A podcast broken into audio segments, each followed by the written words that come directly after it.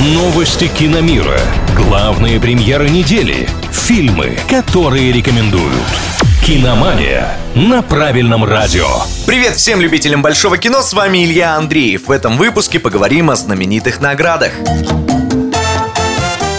Золотую пальмовую ветвь Кан во второй раз в истории получила женщина. Обладателем главного приза в этом году стал фильм «Титан» француженки Джулии Дюкарно. Это история в жанре хоррор о девушке, которой после аварии вживили в голову титановую пластину. После показа одни писали восторженные отзывы, другие осуждали кино за излишнюю откровенность и называли слишком вызывающим. Но всем было ясно одно – жюри точно не оставит «Титан» без внимания. Как итог, сенсационная победа. Ну а мы радуемся тому, что еще один приз Искан едет в Россию. Кира Коваленко с фильмом «Разжимая кулаки» получила главную награду программы «Особый взгляд». Это вторая по значимости секция фестиваля после основного конкурса.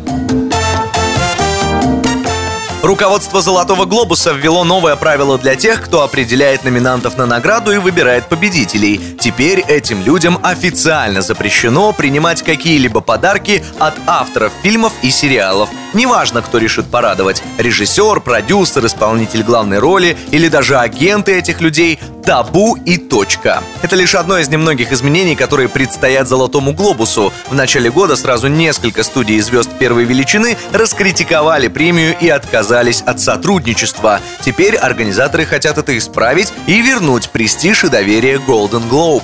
На этом на сегодня все. С вами был Илья Андреев. Услышимся на правильном радио. Киномания на правильном радио.